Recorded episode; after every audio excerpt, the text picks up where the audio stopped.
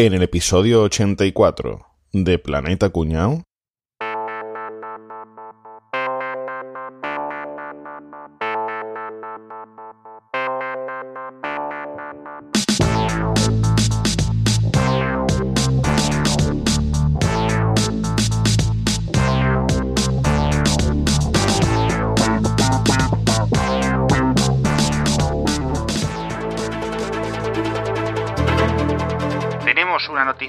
Noticia de última hora. La Fiscalía General del Estado ha ordenado el secuestro de la emisión del nuevo episodio de Planeta Cuñao, un programa de radio creado por siete miembros que se organizaban a través de redes sociales.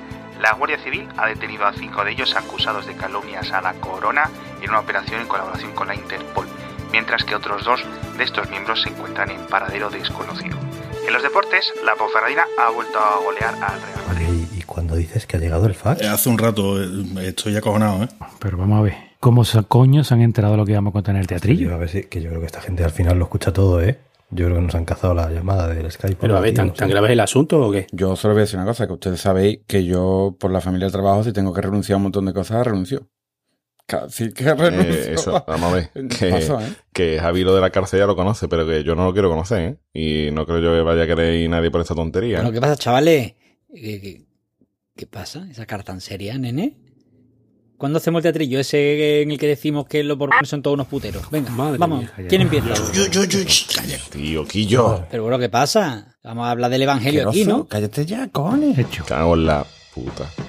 Contacta ahora con Planeta Cuñao. Puedes encontrarnos en nuestra web, planetacunao.com, en Twitter, arroba Planeta Cunao. Además, si quieres colaborar con nosotros, compra en tu Amazon de siempre a través de nuestro enlace de afiliado, amazon.planetacunao.com. Bueno, ¿qué pasa, chavales? ¿Cómo Pues estamos? nada. A sus pies majestad. Estamos como, como reyes. ¿eh? Realmente bien. Hemos empezado por todo lo alto, ¿eh? All right. All right, right es como decir rey allí en Córdoba, ¿no? Right. All right, claro. All All, right. right. Oye, pero es que nosotros somos todos muy monárquicos, que somos todo el real Betis a los pies. Hombre, por Hombre, favor. claro que sí. Claro. bueno, pues la casa de Borbón. Que no es lo mismo que la casa de Bourbon. Bueno, no pues tiene una tiene cierta similitud, será por algo. ¿eh? La casa de Borbón Anjou, pero que no es el Borbón y tú, sino Anjou de Francia, Oh. de Anjou. Ho, ho. Ho, ho, ho. Es que es raro que, que Papá Noel diciendo ho, ho, ho no sea Rey Mago, sino que sea Papá Noel, ¿no? Vaya, y la- muy fino ahí ¿eh? Lo siento, no volverá a pasar. En la cabeza, ¿no? Que soy estudiante. ¿no? A ver, si, a ver si nos cancelan ya de una vez. La fiscalía, por favor, tome nota de este tío. Pues nada, los, eh, los Borbones, la casa real que nos reina actualmente. ¿Desde Y cuándo? bueno, y desde hace 300 años, ¿no? Más o menos que Pues lleva sí, esta gente señor. dando por saco. Desde el 1701, que Felipe de Borbón, el duque de Anjou, vino a España. A ver, ¿quién sabe por qué vinieron los Borbones a España? Hombre, por- los austrianos. Por la gracia de Dios. no. Yo estaba ahí hablando de los Borbones, tío, y no me puedo quitar de la cabeza la canción esta de los hermanos Pinzones. Eran unos marineros. Llevo así, desde que sabemos que vamos a grabar los Borbones, llevo con los hermanos Pinzones en la cabeza, tío. Bueno, eso está bien porque si viene la fiscalía siempre podemos alegar incapacidad mental transitoria. Este episodio te graba. Bueno, pues el- los Borbones entraron, como suele hacer esta gente, de, de madrugada, ¿no? Y por, eh, por la frontera de- de- del País Vasco. Mira, en España gobernaba la Casa de, de Austria y Carlos II fue incapaz de dejar descendencia. La idea es que era que él tenía ya un testamento hecho y dice, bueno, como sé que no voy a tener heredero, voy a dejarle el reino a mi sobrino nieto José Fernando de Baviera. Lo que pasa es que este pobre crío se murió a los siete años. Ya, Pues ya está, ya salía. Una corona como la española que tenía en esa época, tenía las Indias, tenía posesiones en Europa, ¿no? Los Países Bajos, tenía posesiones en Nápoles, Sicilia, Cerdeña, aquello era muy goloso, ¿no? Coño, parecía Setién con tanta posesión. Que Carlos II era este el hechizado, ¿no? Este el de la mandíbula así para afuera, ¿no? Le llamaban Era hechizado porque decirle mongolo quedaba feo. como se murió el que aparecía en el testamento de Carlos II, que hicieron las potencias europeas de aquella época, que eran Francia y Austria.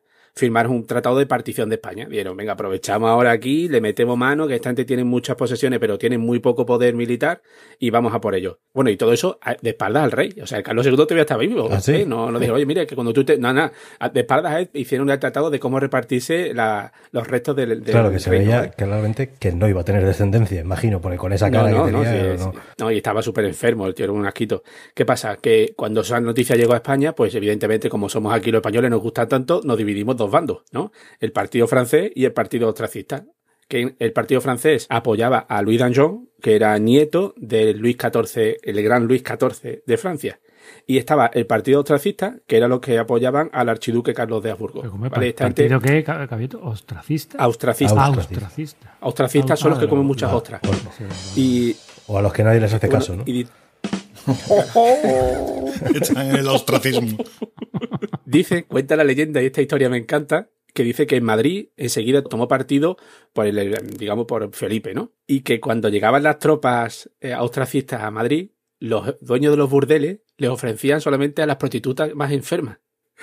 Ojo, porque dicen los historiadores que se calcula en más de 5.000 soldados los que murieron de sífilis por este motivo. Sí, qué buena. Guerra de guerrillas parece- Tonto no eran, ¿sabes? Eso, es, Sí, eso sí que es guerra de trincheras. Lo mataban en el pilón, sí. ¿Qué pasa? Que el plan estaba perfectamente trenzado ya. Ah, No contaba con la idea de que Carlos II seguía vivo y justo un mes antes de morir dejó en un testamento diferente y quería que fuera Felipe de Anjou. ¿Por qué?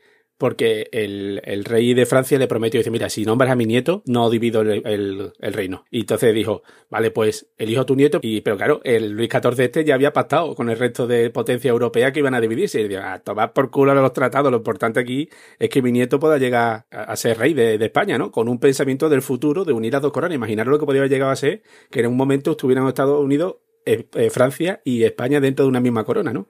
¿Qué pasa? Que el resto de, de potencia europea dijeron, yo, esto va a ser mucho poder, vamos a apoyar a la ostracista y vamos aquí a una guerra, lo que sea. Y ahí fue cuando se provocó la, la guerra de sucesión que duró 12 años. Pero, en principio, el heredero ya había sido asignado que era el Felipe d'Anjou. ¿Vale? Que es conocido como Felipe V. ¿Qué pasó? Que cuando estaba la guerra medio terminada, Carlos, el archiduque de Carlos, eh, le nombraron emperador del Imperio Sacro. Entonces dijeron, dijeron los franceses y todo el mundo, hostia, espera, que si no este tío va a tener mucho poder, si además de emperador de Austria y todo, va a ser también el, rey de España. Oye, mira, nada, vamos a firmar el Tratado de Utrecht y lo dejamos como está. Por eso, cuando llegó Felipe V, se vengó de todos los ostracistas, creó el decreto de nueva planta, que básicamente es el concepto de Estado moderno que tenemos hoy en día. Solo mantuvo los fueros de Navarra, las Vascongadas y la Valdarán. Hasta el día de hoy, además, eso sigue vigente. ¿eh? Hasta el día de hoy, sí, sí. Pues, pues, pues miraros que estoy hablando del año 1714. Vale, he explicado una guerra en, en un ratillo. A ver si soy capaz de explicar ahora por qué este el rey Felipe V era tan apasionante. Para empezar, porque estaba loco como una puta cabra. Como todos. Este pobre Felipe de Anjou sufría de, de bipo- era bipolar, ¿vale? Tenía, sufría de pronto euforia como depresión. Los días que tenía euforia, se venía muy arriba, muy arriba y se iba de combate. Porque de hecho es el primer rey que salía de combate desde Carlos V. Y cuando llegaba a casa, ¿no? Hinchado de, de matar enemigos y de- oliendo a sangre y tal, cogía a la mujer, que era la pobre María Luisa de Saboya, es, mm, María Luisa de Saboya, que me imagino que le, le estarían saballones, ¿no? Y de tanto sesos. Ay, caballero, está- está- lo estás deseando, ¿no? De hecho, esta pobre mujer murió a los 26 años y dice que, que puede que, que tanto sexo diario con el marido eh, pudo Que al final resulta que sí que se abollaba, ¿no? Sí, sí, se abollaba. Madre mía.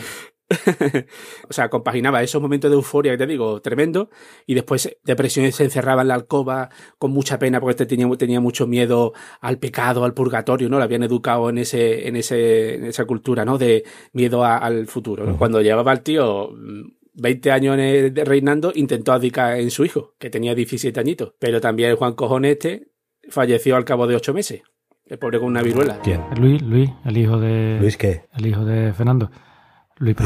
Vale, vale. Claro. Hemos hablado del primer Luis que hablamos, ¿no? Yo qué sé, estamos hablando, que, estamos hablando de Felipe V. Hemos hablado de algún otro Luis. no. Luis Palito. Luis Palito. Luis, Pali- Luis Palito. Luis Palito tenía Luis una. I. Luis Palito se casó con una princesa francesa muy, muy particular. Se llamaba Luisa Isabel de Orleans, que era hija de Felipe II de Orleans. Tenía 12 años cuando se casó con, con Luisito. Luisito tenía 15 en ese momento. O sea, lo, lo que pasa es que la, la mujer esta, la Luisa, estaba un poquito estaba un poquito más para allá que para acá, ¿sabes? Tenía trastorno de la personalidad Y dice que ante la corte, fíjate tú, el, el marido, que como dice muy bien Caballeto, el marido venía hecho un pincel allí de Francia. Esta gente vestían todo de rosita y con sedas y tal, que eso aquí en España, fíjate, éramos más ricos que la madre que parió. O sea, que esto era lo nunca visto. Con el pañuelito hizo- así colgado todo el día de la mano y Era- tal, claro. Bueno, pues fíjate tú, un tío tan fino, un tío tan fino, un tío tan fino, y ahora la mujer resulta que ante la corte se presentaba sucia, maloliente, no usaba eh, ropa interior. A lo mejor se sentaba en- frente tuya, así de forma civilina, se echaba para el vestido y te enseñaba eh, Comanche, ¿sabes? Te enseñaba ahí... eh, lo, Te enseñaba el Comanche, pero esa qué manera de hablar, ¿eh, Guillo?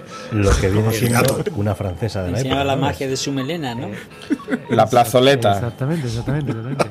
Y, eh, después se sentaba, se sentaba a comer y la comida en la mesa no la tocaba. Pero en cuanto nadie la veía, se escondía y se comía todo lo que veía a su alcance, se lo comía. Pero ojo, fuera comestible o no fuera comestible. O sea, es que, fuera chupable. O sea, sí. se lo comía. Y después, y, y bueno, esto empeoró a la muchacha, con el tiempo iba peor. eh, de- pronto le dio por ponerse a limpiar palacio. O sea, se ponía ropa de limpiadora y se ponía a limpiar pañuelos, Uy, se rompía cosa, a limpiar los cristales. Pero coño, era la reina, entonces lo, lo veía la gente limpiando. Y Eso era lo, "Pero lo es que, reina, lo que ¿no?". todos veían peor de todo, ¿no? O sea, que se comiera la pata de la mesa les daba igual, pero ya ponerse a limpiar hasta ahí podíamos llegar, ¿no? Limpia- Sí, pero es que se desnudaba, o sea, estaba vestida tan tranquilo allí, Ah, con sus cortesanos allí y tal y cual. Porque que hacía calor. Se, se quitaba el vestido y se ponía a limpiar las patas de las Es como mi mujer. ¿Qué es para poner a la lavadora? Es, quítate la ropa que voy a poner a la lavadora. Hacia la reina hacia lo mismo. Quítate la ropa que voy a lavar. ¿eso Sí, tiene de malo? Al final la muchacha tenía buen fondo.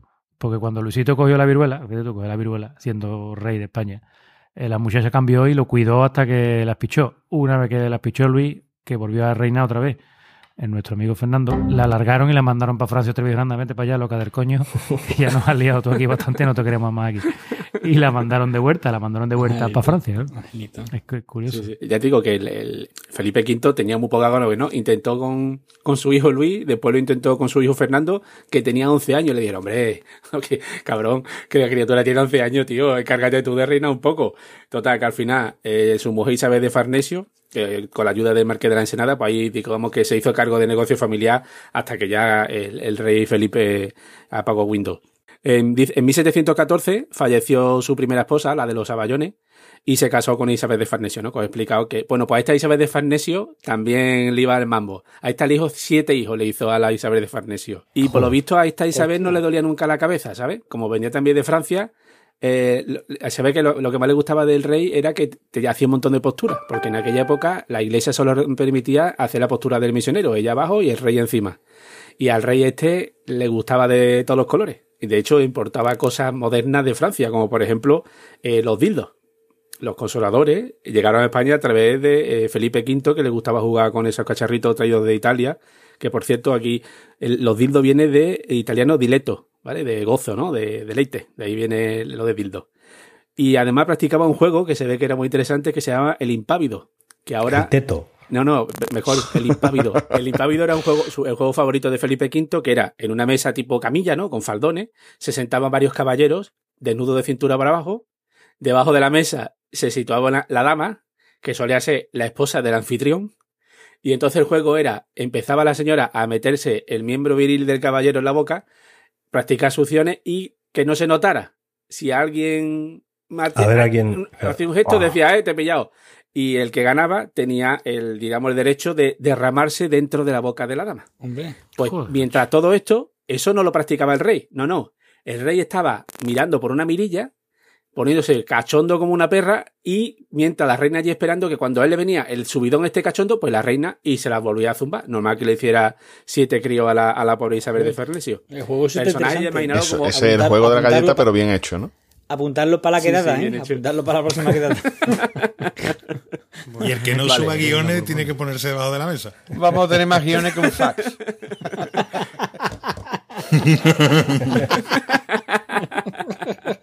durante las depresiones más fuertes que tenía, ¿no? Se creía una rana. Y a la vez se pasaba el día sentado allí en el estanque haciendo como el que cazaba moscas.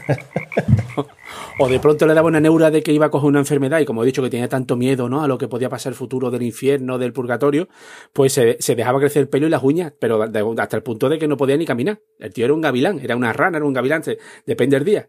Se, se le iba a la cabeza e intentaba cabalgar los caballos que estaban dibujados en los tapices de las paredes. La criatura está pobrecito. Joder. Pero se, se le fue la pinza, pero tela, tela de fuerte.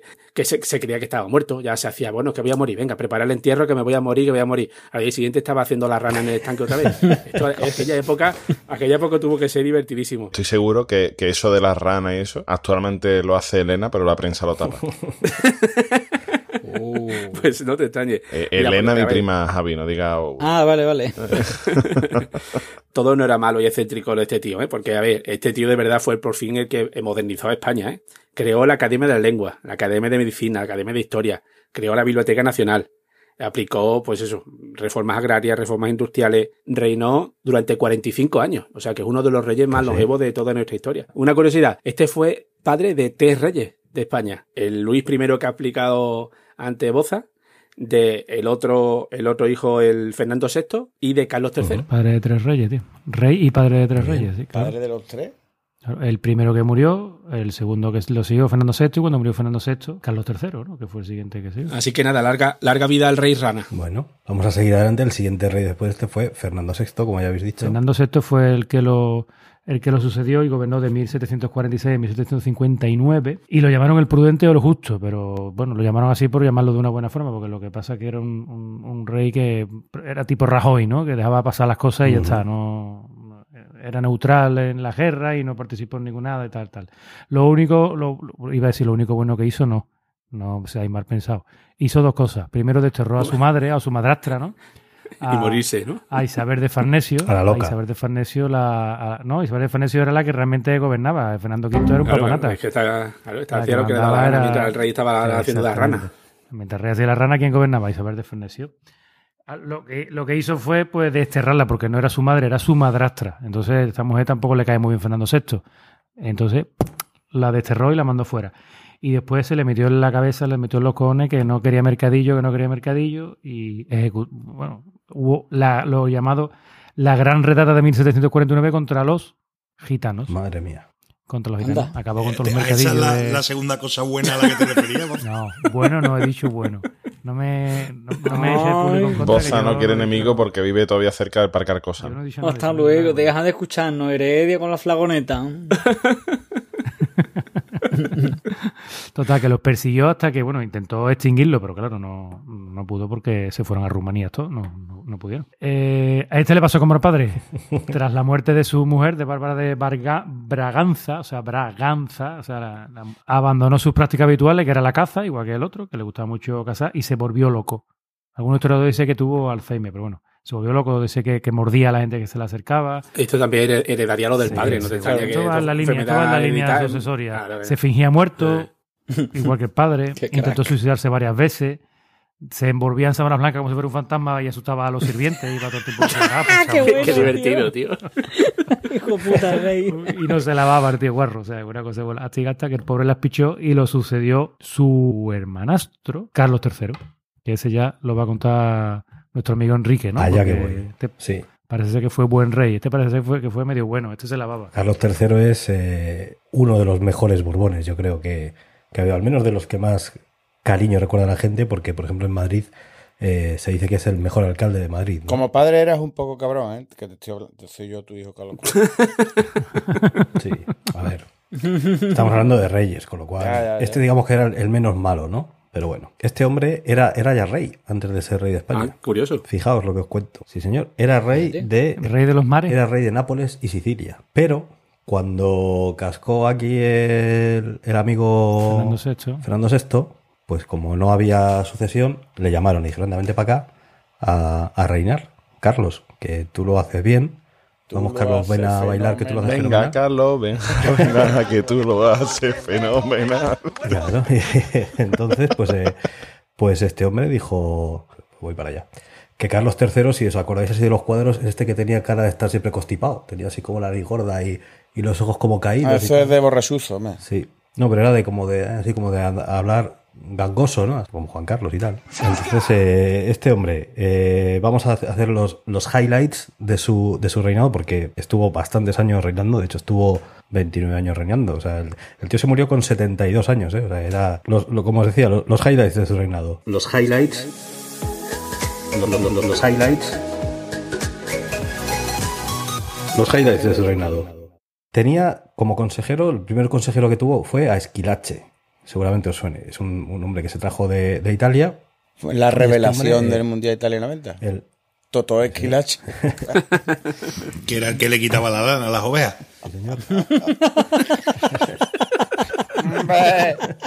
entonces, este señor, eh, Esquilache, eh, no, Esquilache, Esquilache, Perdón. me ha podido el subconsciente. No se le ocurrió otra cosa que prohibir los sombreros de ala ancha y las capas. Muy bien que me parece. Toma. Ah, sí, aquello fue la, la capa española, hombre. Claro, fue claro, eso, sacrilegio. eso pues eh, lo prohibió porque decía que la gente con eso pues se podía tapar muy fácilmente, cometer crímenes y entonces pues que no se sabía quién era porque te escapabas con tu sombrero de lancha y tu capa y nadie sabía quién ha sido y lo prohibió Las por eso. cámaras de vigilancia que había en la esquina no te veían, claro. porque Pero No ¿qué pasó? te identificaban, claro. ¿Qué pasó? Pues que la gente le pareció fatal. Le pareció, dijo, ¿cómo, cómo vas a venir tú aquí a tocarnos esto? Que Normal. es nuestra manera de vestir.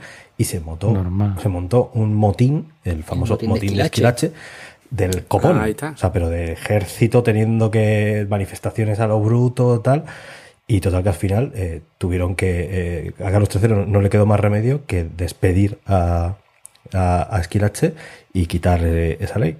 Pero ¿qué pasó? Que dijo, dijo Carlos III, a ver, esto los españoles no- Sí, pero lo echó con 33 días por año trabajado, ¿eh, Enrique? Vamos Sí, a ver sí. si tampoco... le hizo una, un despido en diferido, como era lo de Tampoco... lo del Bárcenas. La indemnización que se pactó fue una Pero dijo, indemnización dijo, dijo. Carlos III, a ver, esto no, no creo yo que la gente española, con, que son tan buena gente que yo les quiero tanto, se hayan puesto así por esta tontería de un sombrero y una capa. Esto tienen que haber sido los jesuitas, Seguro. los que han liado todo esto, que ya esto sí que les tengo yo calados.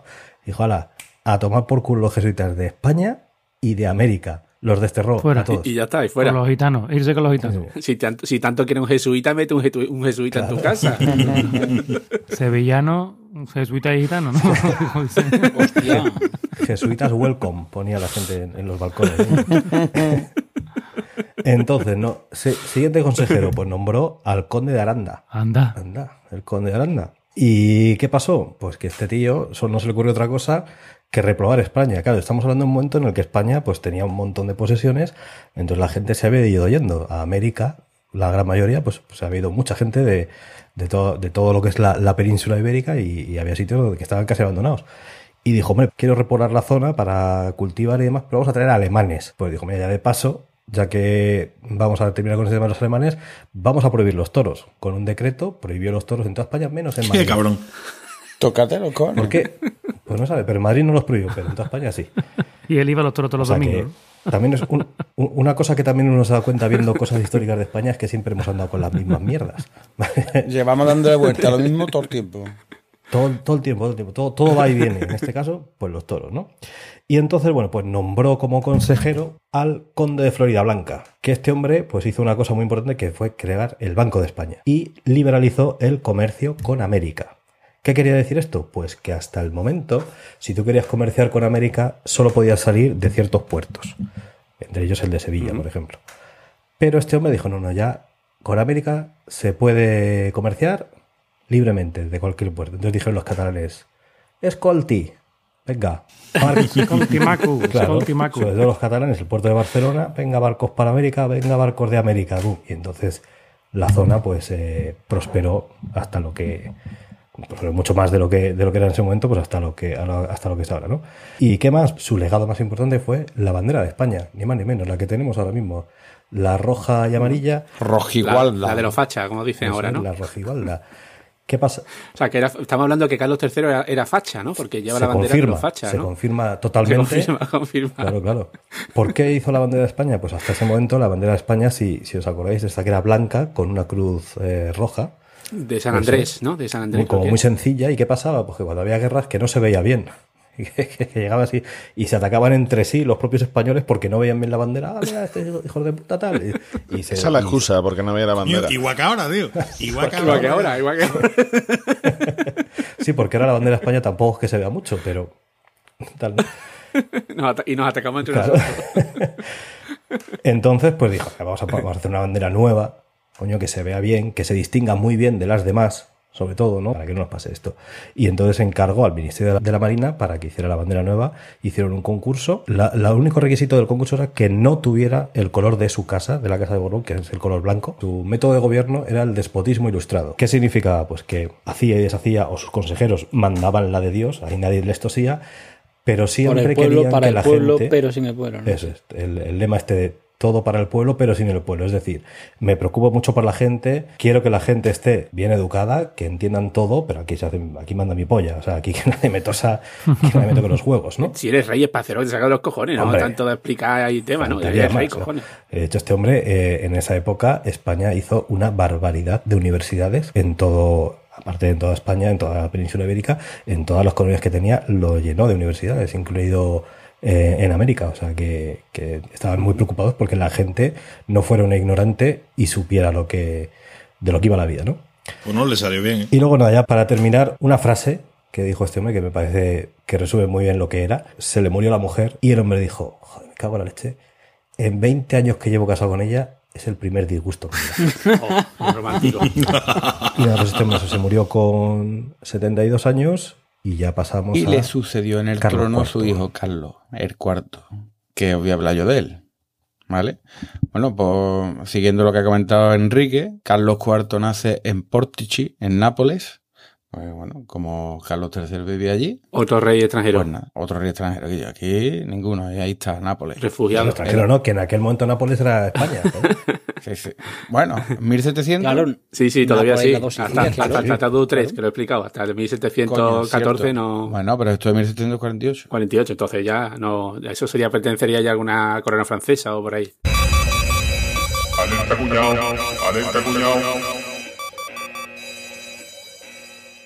Otro rey extranjero, esto ya pertenecería a una colonia francesa o algo así. Otro por ahí con una voz muy parecida a la mía diciendo, sí, sí, sí, el reino de Nápoles y las dos Sicilias. No tenemos ni idea de historia. Vamos a ver. Este buen hombre nació en Nápoles, como ha dicho Capria, y efectivamente, Nápoles pertenecía al reino de España. Es cierto que el Tratado de Utrecht en 1713 y 1714 hizo que esos territorios pasaran a dominio austriaco, pero inmediatamente después de firmar ese acuerdo, los españoles tratamos de, o trataron de recuperarlos, dando lugar a la guerra de la cuádruple alianza. Así que sí, en la época en la que Carlos IV nació, Nápoles pertenecía al reino de España. Nunca te acostarás sin saber una cosita nueva. O como se dice en Andalucía, nunca te levantarás. Entonces le conocía a Carlos IV, el, digamos su apodo oficial, que casi todos tenían un apodo, era el cazador, ¿vale? Pasa que ya después veremos que, acabó conocido con, con otro mote, ¿vale? Fue un rey bastante torpe, porque las cosas como son, tanto en la parte personal como en la pública. Eh, le daba miedo a los progresos sociales, no tenía nada que ver con el padre, ¿vale? Y devolvió el papi, al país al antiguo régimen. Se encargó de perseguir a los ilustrados, en fin, este tío era un puto... Un Qué puto Todo lo hecho ¿vale? a deshacerlo. ¿no? a deshacerlo. Es que era absolutamente gilipollas. No tenía otro nombre. Sin embargo, sí se le daba bien el estudio de los idiomas, la música y la pintura. O sea, mongolear. Ea, Un hippie, un puto hippie. Venga. Chorra bien. Perro flauta. perro de- flauta, eh. Chorra. En fin, Si hubiera habido, si hubiera habido Twitter, sería Twitter, estaría todo el día ahí. Eso está Está haciendo claro. huertos urbanos allí en el, en Sí, el- sí, en y el también- palacio, ¿no? Y también se le daba muy bien hacer manualidades. O sea, ¿qué te digo yo? Un auténtico gilipollas. Dicen que era bipolar, aunque yo creo sinceramente que era gilipollas. Ya, ya van Era dos bipolares, ¿no? Unipolar, ¿no? No, no, ya van tres, ya van Sí, sí. tres. Desde, desde Felipe, el hijo Sí, Fernando. porque bueno, pues, hay anécdotas las que cuentan que dice que le encantaba hacer bromas y reírse con los trabajadores de las caballerizas y jaja, vamos a hacer combate de lucha leonesa, vamos Pero a no me de tal. Y ahora a lo mejor, pues de, de buena primera, ahora día siguiente, pues recibía a los mozos a patadas, le escupía, le hacía besar las manos, el zapato. Que le corten O sea, la cabeza. Un auténtico gilipollas. ¿Cómo no sería de gilipollas y de tonto que el padre, Carlos III, ya es que era hasta cabrón con él? Porque es que lo recoge en la escritura de por ahí, ¿vale? Por ejemplo, una anécdota. En medio de una fiesta de la corte, el príncipe de Asturias, o sea, que era Carlos IV, le pregunta a Carlos III, Padre, hay una cosa que no comprendo. Si todos los reyes somos designados por la gracia de Dios, ¿cómo pueden existir malos reyes? ¿No deberían ser todos buenos reyes? Y dice que todo el mundo dice que Carlos III se quedó mirando el hijo y le dijo, pero qué tonto eres, hijo mío. Pero tú eres gilipollas. Yo- Es Eso que es un tuit. digo tonto pues, un porque, tuit ahí de puta madre. porque lo de gilipollas todavía no se llevaba mucho. Esa leyenda también muy parecida a la que contaba de Carlos V, que decía que le dijo a su hijo Felipe II, padre, nosotros estamos muy tranquilos con nuestra esposa, porque claro, ¿con quién van a ponernos los cuernos No, si no, hay hombre no, más poderoso no, que no. nosotros? Y le dijo el padre, y tú eres tonto, no te queda nada para aprender la vida, eso es de este también de Carlos No. IV y lo iba, lo iba a contar También yo ahora. este, ¿eh? Sí, era, era este mismo. Carlos IV le dijo a su padre, pienso que los reyes están libres de las preocupaciones que tienen el resto de los maridos porque sus esposas no les pueden engañar con otra, ya que una reina no tiene otro rey cerca más que su esposo. Y entonces Carlos III empezó a reírse y dijo, Carlos, Carlos, qué tonto eres, hijo. Las princesas también pueden ser putas, hijo mío. ¿Vale? ¿Así? Carlos. III, así- Carlos III estaba en el mundo y el otro no.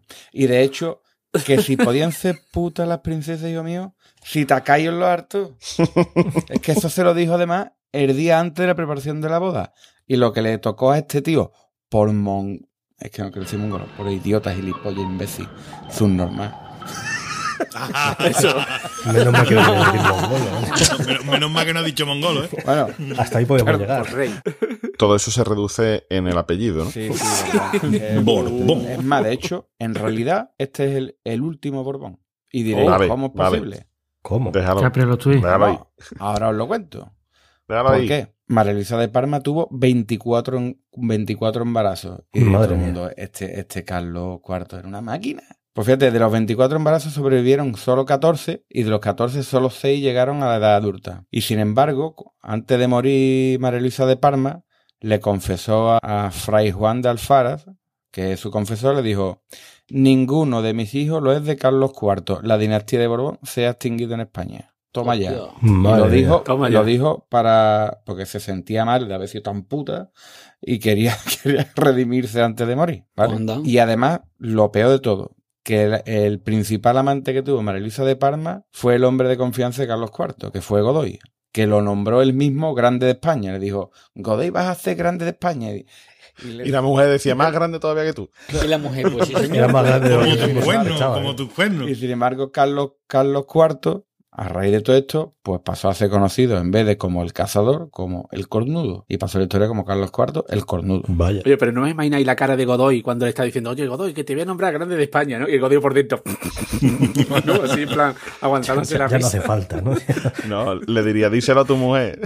Go- Godoy diría, ¿pero qué pasa? ¿Que me has visto o qué? Ah, pero te la ha contado tu mujer. Y ya para terminar, si queréis conocer algo más de Carlos IV, ¿vale? En 2006 hicieron una película con todo el premio, se llama Los Fantasmas de Goya, pero vamos, con buenos actores, que estaba Bardem, Natalie Portman y demás, en la que se narra esta época y aparece mucho, se cuenta la historia de Carlos IV. Por si lo queréis ver. Entonces se acabó, el, se acabó el episodio, ¿no? Porque si después ya no queda Claro. ningún Borbón. Ya, Vale. que quedan Bueno, son- bueno. son De, pura sangre. ¿no? De, de pura sangre no, pero, pero por ahí apareció Fernando VII, que le llaman el deseado y el rey felón, ¿vale? Entonces, yo voy a contar primero por qué es rey felón y ya después por qué es el deseado. Bueno, este tío pues, no dudaba en, en pisotear a cualquiera. De hecho, contra Carlos IV perpetró el, el motín de Aranjuez en 1808. Se juntó con el partido antigodoyista. Godoy, como ha dicho antes Capria, pues era el válido del rey y, y era en la práctica prácticamente el que gobernaba el país. Que podría Y- tu padre, incluso. Eh, bueno, bueno, es que, espérate, ¿vale? Ah, Es, es muy Star Wars, ¿no? Este luchando contra Godoy, que resulta que en el fondo era su padre, ¿no? Godoy allí muriendo. Yo soy tu padre. Bueno, es que Fernando VII encierra en el castillo de Peñíscola a Fray Juan de Alfara por lo que sabe. Es decir, por lo que le había dicho la madre a, Juego de trono, Juego de ¿eh? trono. Juego de a trono, este hombre, tío, lo encierra en el castillo y es que el parecido, por lo visto, que tenía Fernando VII con Godoy era espectacular. O sea, era exactamente igual. Era gordito, con la nariz hiporrúa, con... Bueno. Pero bueno, este de todas formas, el gen Borbón por algún lado le llegaba también, ¿sabes? Del Entonces, roce, del roce seguro. en 1808, de marzo a mayo, reina Fernando VII, pero ¿quién llega desde el norte? Pues Napoleón, ¿no? Con las tropas. Llegan las tropas napoleónicas y le dice tú, escúchame, vente para acá, para Francia, te vas a quedar aquí recluido, que aquí vamos a reinar nosotros ahora un tiempo. Lo encerraron en Valensay, ¿vale? En un, en un pueblecito del centro de Francia, pero lo encerraron, pues, como está un Urdangarín en Suiza, o sea, de lujo. Como De lujo. Con clases de baile, con no sé qué, vamos, este estaba tutiplén ahí. Bueno, Felipe VI, Fernando VII haciendo zumba. que me lo- Con los pelucones. Vamos, que, que este, claro, viendo cómo lo tenía allí encerrado, pues dijo, escúchame, Napoleón, yo a tus pies, lo que tú quieras, mi arma. Fue servil totalmente a Napoleón durante todo el tiempo y eso fue lo que le hizo considerarlo el rey felón porque vendió el país a, a los no franceses. se lo regaló, de hecho, ni siquiera lo vendió. Es más, es que pidió a Napoleón que lo adoptara. Mandó una carta a. Napoleón diciendo, Qué humillación. Su. Majestad Está Emperador, de mi mayor cariño. deseo es ser hijo adoptivo suyo. Yo me creo merecedor de esta adopción que verdaderamente haría la felicidad de mi vida, tanto por mi amor y afecto a la sagrada persona de Su Majestad, como por mi sumisión y entera obediencia a sus intenciones y deseos. Napoleón estaba hasta la polla del colgado este, ¿vale? Normal. O sea, hasta la polla, eh, que llegó a publicar cosas que le enviaba a este y demás como para desprestigiarlo, ¿no? Para decir, oye, ¿no veis el mongolo que quiere reinar en vuestro país? Y llega ya Napoleón en diciembre de 1813 y dice, Quillo, tú quieres ese país. Ya Napoleón, las tropas estaban aquí debilitadas, además dice, enterito para ti, cómetelo entero. Estoy hasta los huevos de esta gente. Exacto. Llegó como el rey deseado, ¿no? Después de la ocupación francesa y demás. ¿Qué ocurre? Que lo liberan y coge nota y firma el manifiesto de los persas y devuelve el absolutismo a España. Se carga la corte de Cádiz. Hay que ser, hay que ser rastrero, tío. Se, carta, Así no se va. carga las cortes de Cádiz y dice aquí manda mi polla y volvemos a poder absolutista, que es lo que a mí me han enseñado. Realmente es lo que él había vivido y había dijo, mamado. hizo- dijo lo mismo que ha dicho Pedro Sánchez. Estáis votando mal. Hmm. Sí. Dejadme a mí. Esto es que no sabéis, Claro. pero es que Fernando VII tenía varias particularidades. O sea, le llamaban el deseado no solo porque era el rey que volvía después de la ocupación francesa, sino porque por lo visto tenía un nabo del tamaño. O sea, vamos a ver, hay una carta, hay una carta de la época que lo define de la siguiente manera. Dice, su miembro viril es fino como una barra de lacre en la base y tan gordo como un puño en su extremidad. Además, tan largo como un taco de billar. La sota de basto. Hostia. ¿Qué dice? Pues vaya esperpento, ¿eh? Un bote de laca. Tenía que haber puesto así fácil y rápido. La pata de un somier. Pero es que era gordo, visco, tenía gota, olía mal, o sea, lo tenía todo, el muchachito. Un Borbón. Pero claro, como tenía Todos solían tener gotas, ¿eh? Estos cabrones. De La alimentación que comer Sí, pues. Kiko Rivera también tiene Sí, gota. pero bueno, Ahí tenemos Kiko Rivera además Lo- es muy feo, muy tonto. Veremos a ver si no es Borbón, ¿eh? Dar perfil, pero dar, dar, dar per- dar perfil, ¿eh? El tema de este tío es que tan grande la tenía y tan deforme, tan monstruosa, que causaba desgarro, que de hecho se decía que tres de sus mujeres murieron a causa de los desgarros y demás que les provocaba, era brutal. La noche de boda con la tercera esposa, con María Josefa Amalia de Sajonia. Resulta que la muchacha era virgen, era nuevecita, era alemana, no sabía hablar ni papa de español, y era, era costumbre que una mujer de la familia de la reina le aconsejara de lo que hacer en la noche de boda, ¿vale? Voy literalmente, esto es una carta de la época, y voy literalmente a lo que ocurre después. Dice, cuando volvió el rey y quiso reanudar la conversación en el punto en el que la había dejado, dice, ya no encontró resistencia. Pero su primer esfuerzo en abrir una puerta abrióse con toda naturalidad la de al lado y manchó las sábanas con un color muy, di- muy distinto al que se espera después de una noche de boda. Hostia. Hostia. Con por lo menos. que se cagó viva cuando le metió lo de abajo. Posterior a eso ya tuvo un cuarto matrimonio del que sí tuvo descendencia. ¿Y qué pasó? Que le dijo al médico, escúchame, eh, que tengo que tener niños. Inventa algo porque yo con esto, Haz lo que tengas con que esto hacer. está visto que lo que hago es que me las cargo. Corto- doctor, corte usted lo que tenga que cortar, ¿no? Eh, El médico que se inventó, se inventó un cojín circular bastante gordito, de unos 4 o 5 centímetros, con un agujero en el centro, ¿vale? Para que... hizo un tope, le, le hizo un tope, tío. Le hizo un tope. Hostia, qué bueno. Ostras. Le hizo un tope para que por lo menos hasta ahí, ¿vale? Que no, por favor, no me el por kilómetro dentro. 2. Ya. Pero la taladre, la Y ya con eso sí que pudo tener relaciones fecundas con María Cristina. Fue lo que finalmente dio descendencia, tuvo a, a, Isabel, que reinó gracias a la pragmática sanción. La pragmática sanción era una ley promulgada por el padre de Fernando VII, que él la trajo de nuevo y la firmó. Por Godoy, ¿no? Exacto. Bueno, por, por Godoy. por Godoy, correcto, Javi. Te he visto ahí ágil. Las pichas Fernando VII y llega su hija Isabel, que dicen que algunas costumbres del padre heredó. Era muy, muy, muy borbona, muy borbona. Además, eh, te lees la, la biografía de, de, Isabel II y, y, haces copia y pega y ya tienes ahí la de la infanta Elena. ¿Por qué será? ¿no? También lloró en los Juegos Olímpicos. También lloró en los Juegos Olímpicos y también era más más puta que María Martillo. Además, Se casó con un falopero, ¿no?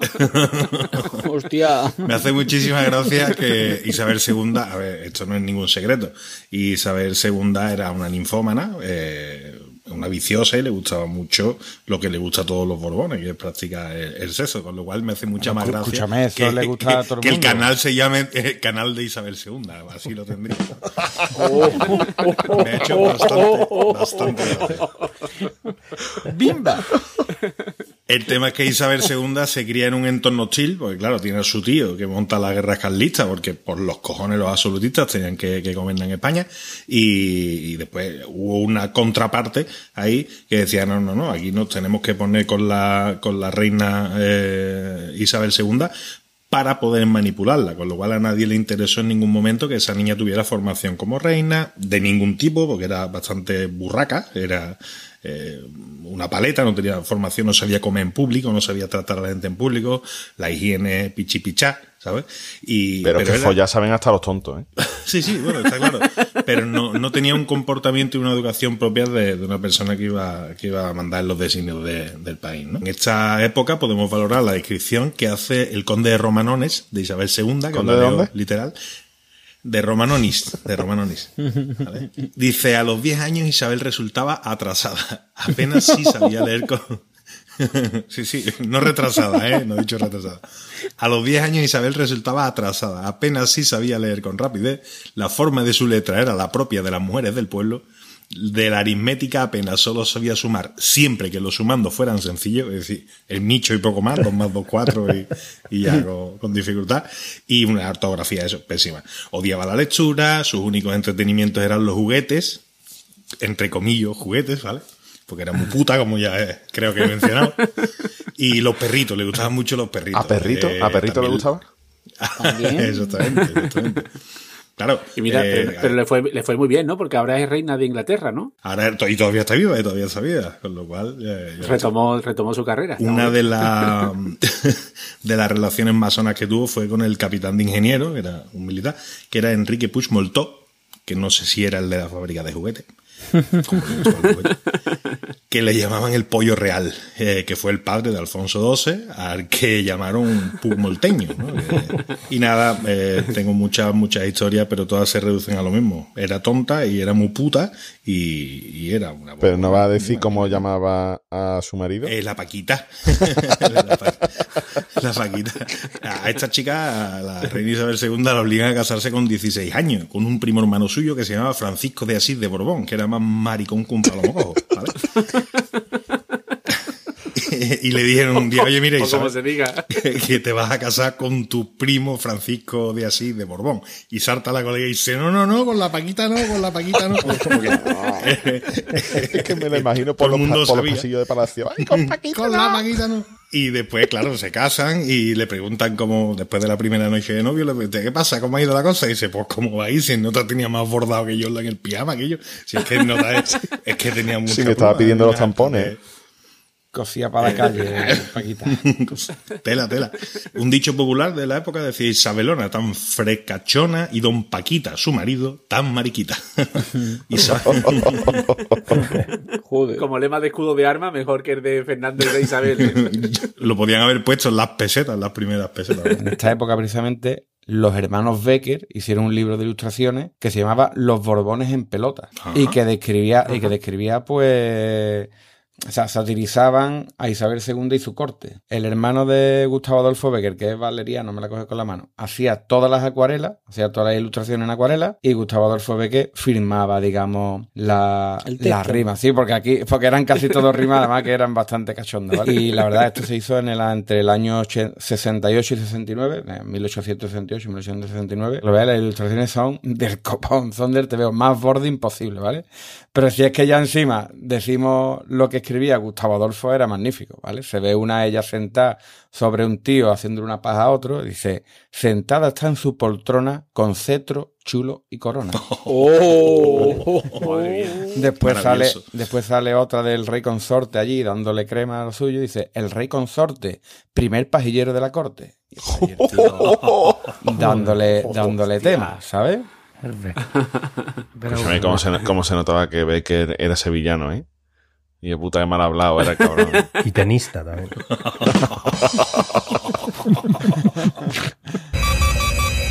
Alerta cuñado, alerta cuñado.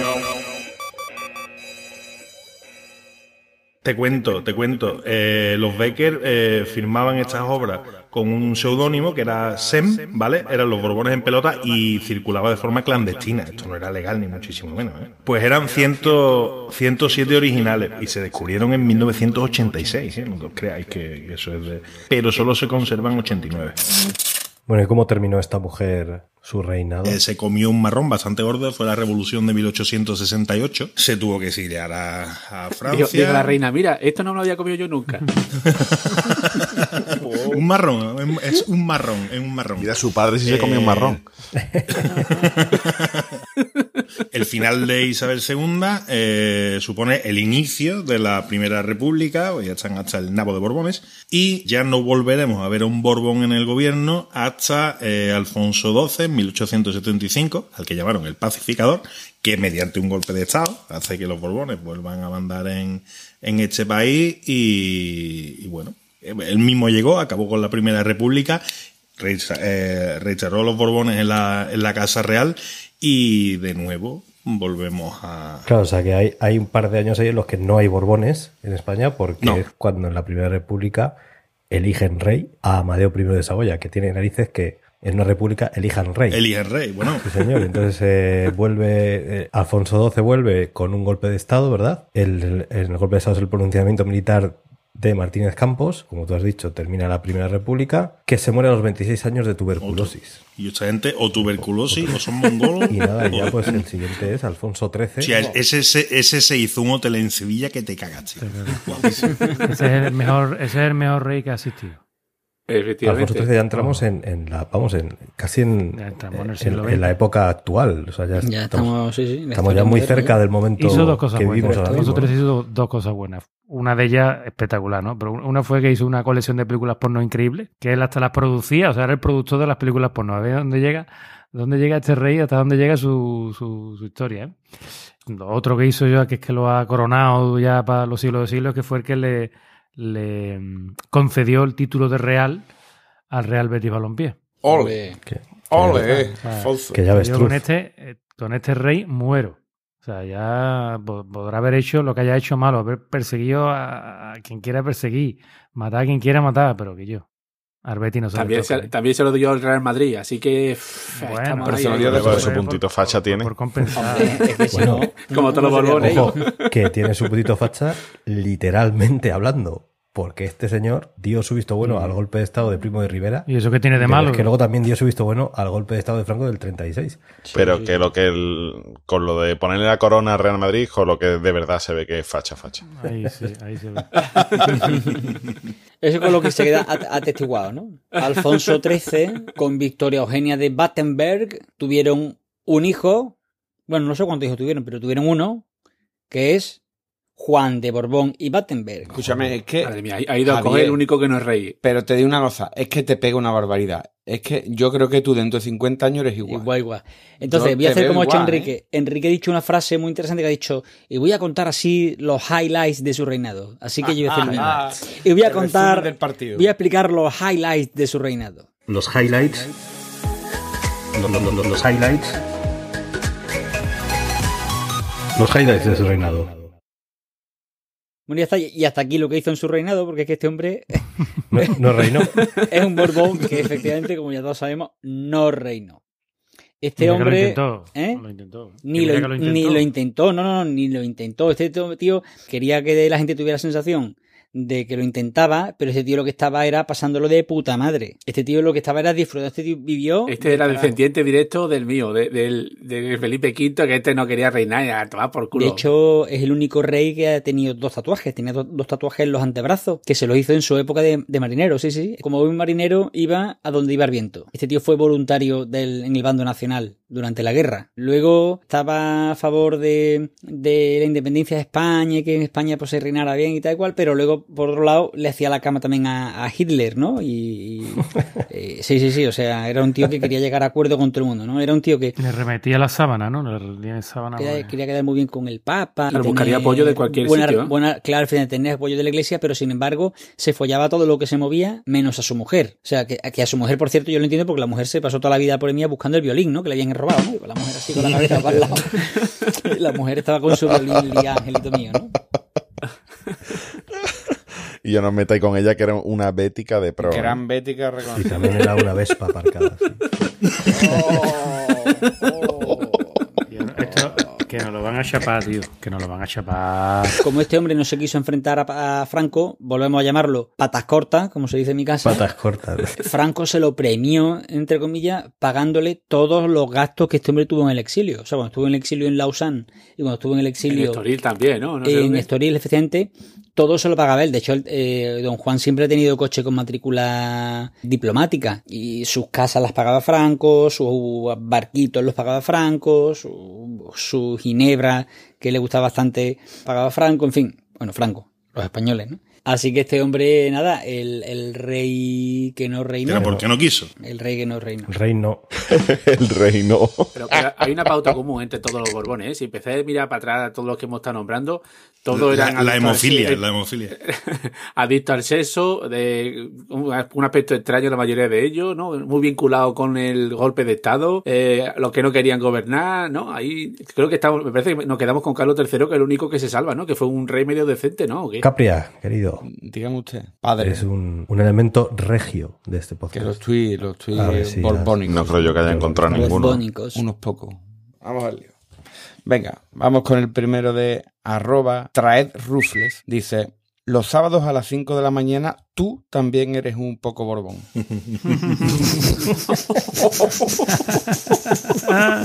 Maravilloso. Es bueno. Hostia. Venga, vamos con el siguiente de arroba Garzari. Pilar de Borbón no necesita trabajar porque todavía vive de la pasta que ganó haciendo señora de Fire.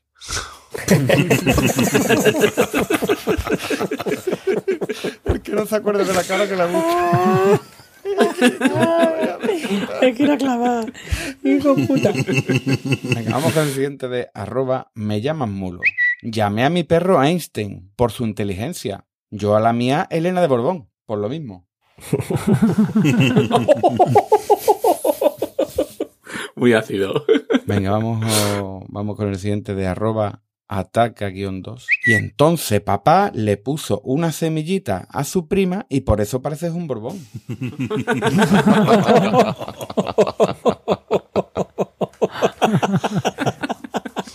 La nariz, la nariz porrúa, el labio ancho. Venga, vamos con el siguiente de arroba la chica de la curva. La única vez que un Borbón ha sido sincero fue cuando la infanta Elena, embarazada, le dijo a Marichalá que tenía un retraso. Y luego decimos que no se puede criticar a la monarquía, ¿eh? Vamos con el siguiente de arroba me llaman mulo otra vez. No que me llamen mulo otra vez el usuario, no, sino que otra vez aparece. Dice, os dejo el email de la infanta doña Cristina. Cristina de Borbón arroba do. Oh, oh, oh, Apartado arroba robado.com. oh. Fino, fino. Fino, fino. Y ahora ya, pues los próximos los he dedicado pues, a una figura insigne de, de los Borbones, que es Froilán. Oh, Grande España. un grande, ¿eh? Un grande, un grande. Este es, el, este es el único que puede salvar la monarquía. O enterrarla, creo yo, que es lo que va a pasar. ¿Vale? Vamos con el, con el siguiente de arroba Fairlane4. Froilán, ¿por qué quieres ser torero? Dice, para preservar el legado familiar. En la familia no hay torero, pero sí expertos en cuernos. ¡Cabrón!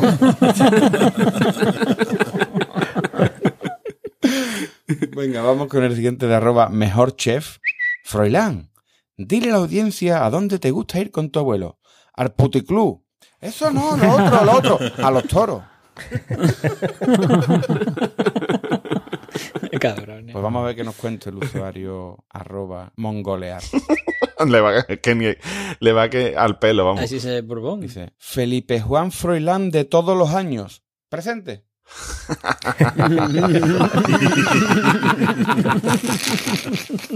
Qué bueno.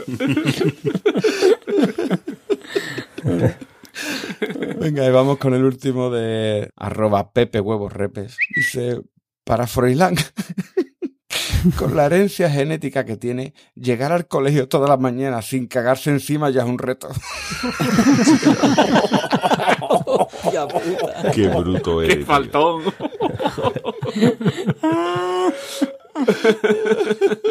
De este no salimos. ¿eh? Bueno, señores, pues vamos a ir aplicando y vámonos a la cama. Venga, Boza. Bueno, tío, yo me alegro mucho de haberos conocido porque yo estoy segurísimo que este es nuestro último episodio Hasta y que nunca verá la luz. Y que nunca verá la luz. O sea que- Menos mal, menos mal que se va a editar en Grecia, ¿ves? Ah, mira, bien visto, bien visto. Allí- bueno, allí está la- tienen la- contactos, ¿eh? La reina. Pues verdad, está allí la Sofi. Caballeto. Bueno, yo me voy a despedir con una frase que hoy me encanta, es de Robespierre, que dice, el rey debe morir para que el país pueda vivir. Ahí lo dejo. Hasta luego. Dios, salvaje. Rafa. Yo me- voy a hacer como caballeto, me voy a despedir con una frase del rey emérito, dirigiéndose a, los- a los franquistas que querían continuar con la dictadura y que no veían con buenos ojos que hiciéramos el cambio de la democracia. Decía el hombre, la realidad es muy difícil de soportar para quienes creen que cualquier tiempo pasado fue mejor. Oye, Qué buena, ¿eh? esa la frase le honra bastante, Sí, ¿verdad? sí. Esa se, se la escribe Becker. Seguro. Álvaro. Bueno, yo lo que digo es si a los tuiteros esto todavía están vivos y siguen escribiendo, que a nosotros no nos va a pasar nada, vamos a ser optimistas. Capria. ¿Qué pasa, tío? ¿Tú sabes lo que estoy pensando yo ahora, tío? ¿Tú te imaginas un Borbón estudiando en el colegio, las niñas, está la Leonor y la otra, viendo todo, todas las gilipolleces que han hecho sus familiares? Que yo, eso tiene que ser un poco deprimente. eso, yo no me puedo cambiar de familia. Tiene que ser duro, sí. Tiene que serlo, sí, sí. Bueno, y Javier. Bueno, Rey, yo me despido también con otra frase, ¿eh? Como Caballeto y Rafa, lo voy a copiar, ¿eh? Pero voy a decirle esta de que dice de... Me llena de orgullo y satisfacción. decir que, hemos acabado tío. me voy a la cana. Eso iba a decir yo. Que nos llena de orgullo y satisfacción recordaros Ole. que nuestra web, planetacunao.com, nuestro Twitter, planetacunao, nuestro grupo de Telegram, telegram.planetacunao.com. Y que si queréis echarnos una mano económicamente, que no somos reyes, nosotros necesitamos de vivir, tenéis dos opciones.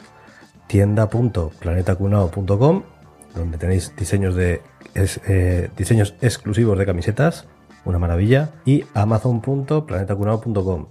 Si entráis por ahí, vais a entrar en el Amazon de siempre, nos van a cobrar más, pero nosotros nos dan una pequeña comisión. Así que venga, hasta luego. Adiós. Hasta luego. Chao.